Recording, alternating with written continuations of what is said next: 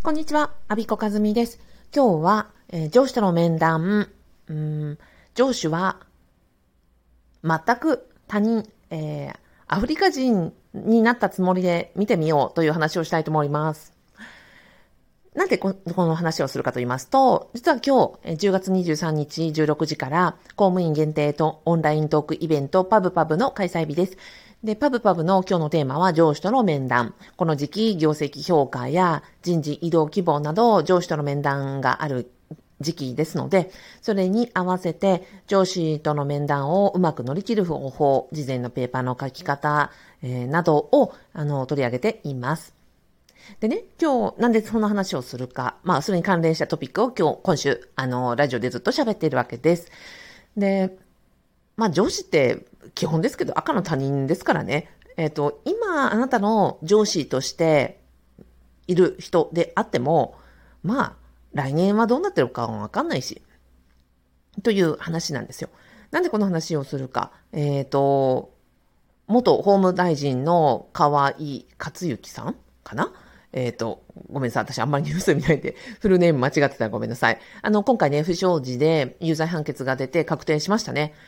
あの、あの方、法務副大臣で、その法務大臣になり、まあ、今回も辞職して、まあ、うんと、あれですね、帰結、えー、業界用語では帰結と言いますけど、まあ、要は、えっ、ー、と、受刑者になられたということ、なられた なったということです。私がまだ在職していた法務大、えっ、ー、と、2019年3月に私退職したんで、2019年の時には、えっ、と、彼は法務副大臣、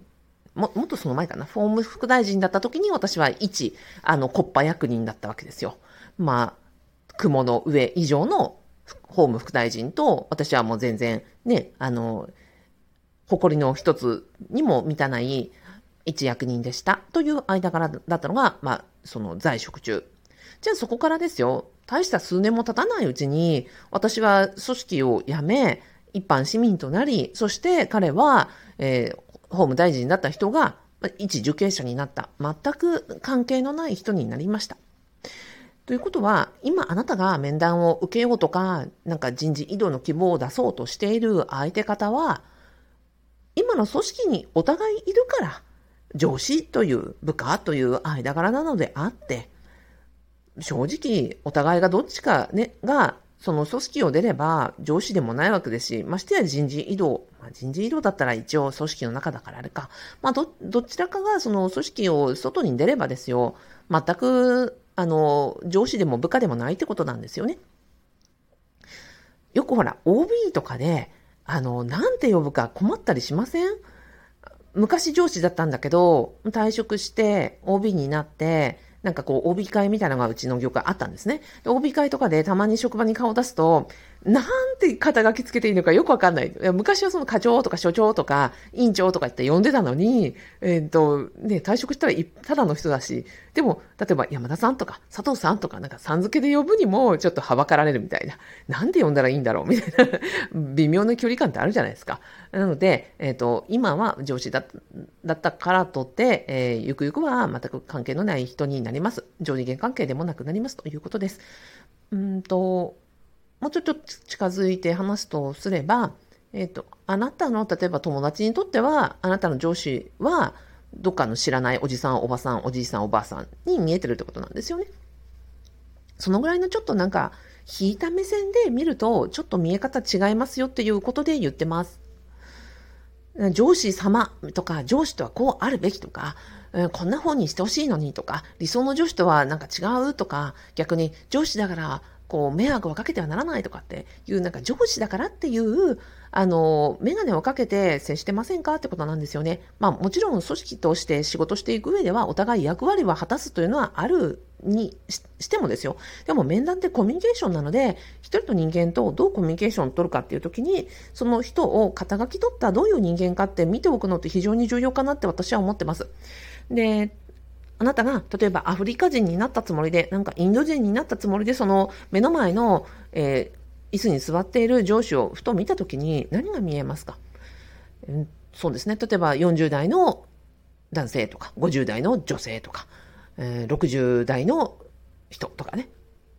じゃないですか。ということは、ご立派な上司ではあるかもしれないけれども、ただ一人の人間としていろんな悩みとか苦しみとかいろんなものを抱えて毎日出勤してるってことですよね。今日もその上司は、いや、今日も行きたくないなとか、なんかそのもっと上の人にあネチネチ言われるんだろうなとか、なんか胃の痛みを抱えながら、えー出勤してるのかもしれない。最近老眼になったなとか、更年期だなとか、えー、体調不良を抱えて、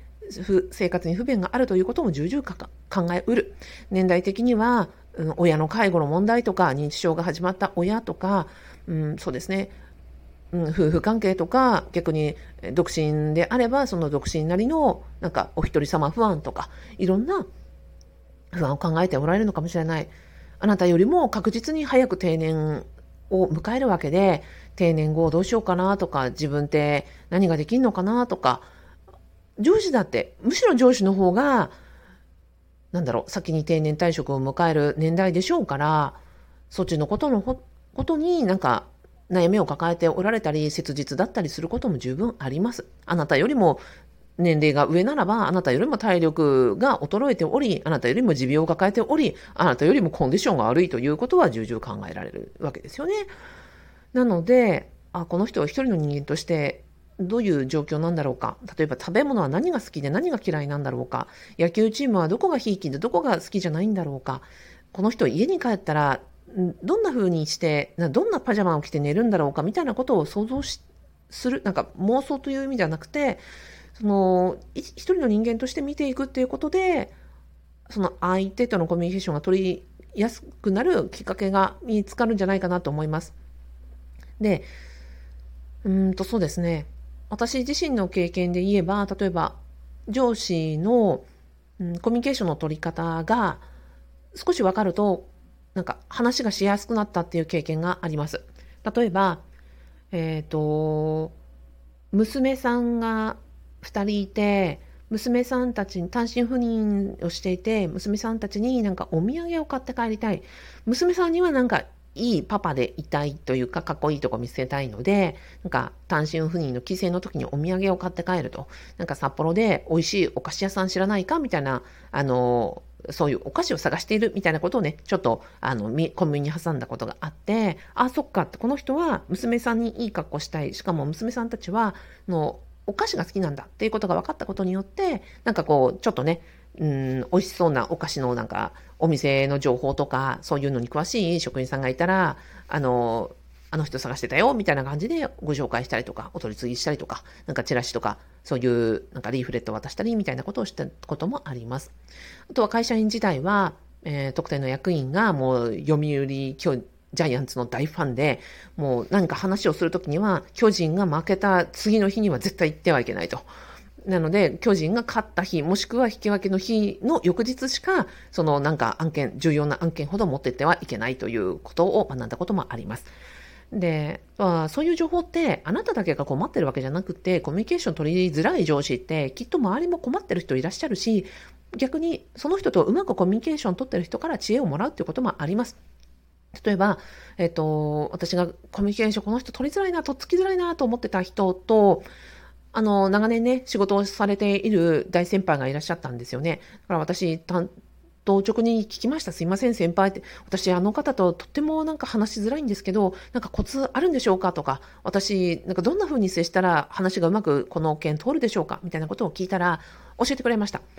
あの方は、朝ね、夫婦喧嘩をするんですよ、と。だから、朝第一声をなんか電話取ったりとかするまで、喧嘩をしてきた日か、喧嘩をしてこなかった、あの、温厚な日か、温厚じゃない日かは、その朝の第一声でわかるので、朝第一番に絶対言っちゃいけないよと。で、その、第一声でなんかでもイライラしてるなっていうのがあった日はこれ絶対夫婦喧嘩してる日なので、その日はお昼ご飯を食べるまでは大体イライラしてるから、あの話を持っていってはいけないと。お昼ご飯を食べたらちょっと、あの、夫婦喧嘩があった日でも、ちょっと大和になっているから、朝一番は様子見で話しかけるな、と 言われて、あ、そういうもんなんだって 思って勉強になったことがあります。なので、えっ、ー、と、まずは一人の人間として常設を観察してみる。そして、あの、それでも思い浮かばなかったら、その人とうまくやっている人とか、その人と同じく困っている人を見つけて、なんか対策法とか知恵を授かる。そんな方法で上司との面談乗り切るという手もあります。えー、最後までお聞きいただきありがとうございました。上司との面談の乗り切り方でした。あ、今日、えー、10月23日16時から公務員限定オンライントークイベントパブパブです。こんな、えー、上司との話をうまくあの乗り切る方法、えー、知りたいなとか、聞きたいなとか、あ、あと、私への何でも質問タイムも設けることにしましたので、えっ、ー、と、通常90分プラス30分質問タイム設けます。副業でも独立、あの、準備でも何でも聞いて OK です。はい。えっ、ー、と、ラジオの概要欄にイベントのページ貼ってますので、えー、ぜひ興味ある方、今日お待ちしてます。はい。それでは、アビコカズミでした。ありがとうございました。